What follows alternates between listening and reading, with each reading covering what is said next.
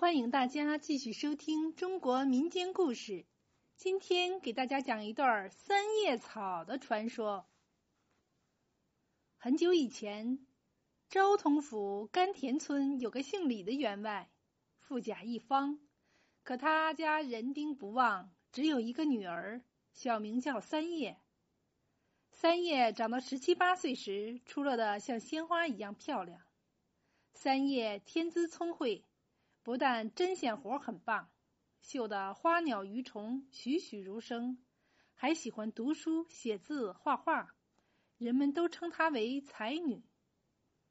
三叶听说城里兴隆街张员外家有栋藏书楼，藏有万卷书，便想到张家去看一看。可是当时的风俗是未出阁的姑娘不能随意到别人家，这可怎么办呢？这天下午，三叶让丫鬟小红陪他去城里，如果有机会就到张家去看一看。小红说：“这要是让老爷知道了，可不是闹着玩的。”三叶却说：“如果父亲怪罪下来，一切责任由他承担。”于是两人悄悄的离开了家，紧赶慢赶的来到了张家大院门前。此时天已黑了，张家的院门紧闭。三叶不便直接上前敲门，只好站在离院门不远的地方，望着张家的藏书楼出神。时值寒冬，小红见天色已晚，就劝说小姐不如先找个住处住下，明日再来。三叶只好样样的离去。第二天天刚微亮，三叶就又带着小红来到张家大院门前，等待张家开门。可是左等右等，只等到晌午，还是不见张家开院门。这时天气突变，下起了鹅毛大雪。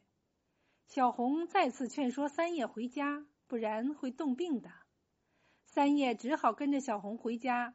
当天夜里，三叶发起了高烧。李员外和李夫人万分焦急，四处求医。大夫换了一个又一个，药吃了一副又一副。可是三叶的病情总不见好转。这天下午，李夫人坐在三叶的床边，抹着眼泪问女儿：“儿啊，你到底有什么心事啊？你就告诉为娘吧。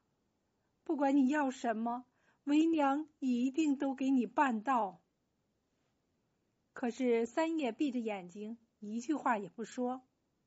当天晚上，李夫人把小红叫到自己房里，细细盘问，终于知道了三叶的心事。李夫人将三叶的病因告诉了李员外，夫妻二人当即决定向张家提亲，要把三叶嫁给张家的少爷。小红知道了这个消息后，赶紧将此事告诉了三叶。没想到几天后，三叶的病情就有了起色，逐渐能下床走动了。过了一段时日，便完全好了。这年年底，三叶的花轿就抬到了张家。三叶嫁给张家以后，发现张家少爷不但一表人才、温文尔雅，而且还满腹诗文，心里十分高兴。于是夫妻俩每日里吟诗作画，形影不离。三叶对公婆十分孝顺，把公婆当做亲生父母一样对待。公婆也十分高兴，直夸三叶是打着灯笼都难找的好儿媳。光阴似箭，一眨眼就过去了几个月。这天晚上，三叶带丈夫睡下后，打着灯笼来到了藏书楼。三叶正准备开门进去，门里当即出来两个仆人，见是三叶，仆人赶紧上前行礼。三叶向他们说明来意，两个仆人说。少夫人，你不能进藏书楼，请您留步。三叶听了十分不解：“我是张家的少夫人，为什么不能进自家的藏书楼？”两个仆人赶紧跪下说：“请少夫人恕罪，这是张家祖上定下的规矩，妇人不能进藏书楼。”三叶无奈，只好返回。第二天，三叶将这件事儿告诉了丈夫。丈夫说：“娘子，你不能怪他们。张家祖上确实有‘书不下阁，妇不上楼’的家规，你要是上楼看书，就违反了祖上的规矩，违反了家规是要受到惩罚的呀。过了几日，丈夫要出远门，三叶送走丈夫后，回到房里，不觉心灰意冷。当天夜里，三叶就病了。第二天，三叶挣扎着爬起来，一个人来到了庭院里，呆呆的站着，两眼痴痴的望着藏书楼。望着望着，三叶的眼泪刷刷的往下流，流啊流，打湿了地面。小红见状，劝他回房休息，但三叶一点反应也没有，仍然呆呆的望着藏书楼。就这样，三叶站了一整天，泪水都流干了。无论谁来劝，三叶都一动也不动。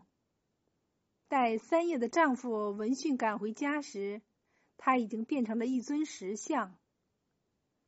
转眼到了第二年的春天，这天夜里，三叶的丈夫刚刚入睡，突然庭院里响起了朗朗的读书声。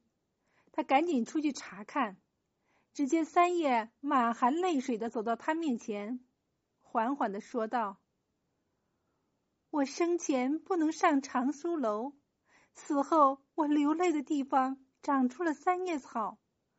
望你念在往日的夫妻情分上，把庭院里的三叶草带上藏书楼，夹在书中，以了却我的心愿。最后，三叶还说，希望从此以后能够取消女子不能上藏书楼的规矩。